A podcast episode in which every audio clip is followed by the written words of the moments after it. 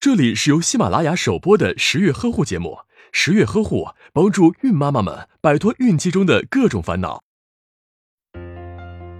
医学上把人体的体液 pH 值在七点三五至七点四五之间的弱碱性体液称为健康人的体液状态，而把 pH 值低于七点三五的酸性体液称为亚健康人的体液状态。但在现代人群中，弱碱性体质的人仅占百分之十。而酸性体质的人则占百分之八十五以上。那么，为什么有这么多的同胞都成了酸性体质的代言人呢？首先，人体的代谢产物大多都是酸性的，比如死亡的细胞。如果人体产生的酸多于身体自身能消除的，那么这些多余的酸性代谢废物就会被保存在体内。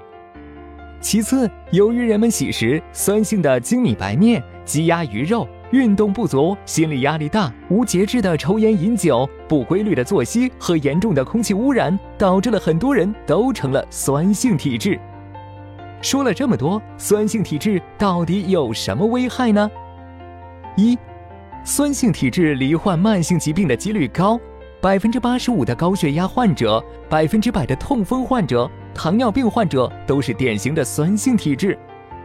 二，科学家们发现。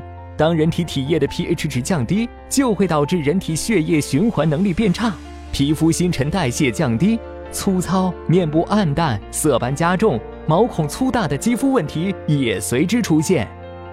三，东京大学柳泽文正教授发现，酸性体质是癌细胞繁殖的优良基地。他在抽取一百例癌症患者的股动脉血液化验后，得出结论。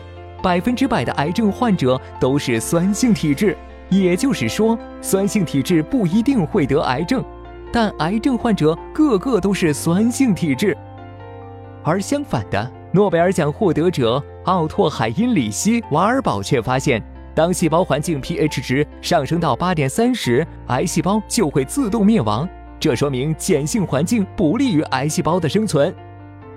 听了上述分析，是不是大家都想拥有一个健康的碱性体质？好在酸性体质的人群可以通过行之有效的方法调节为碱性体质。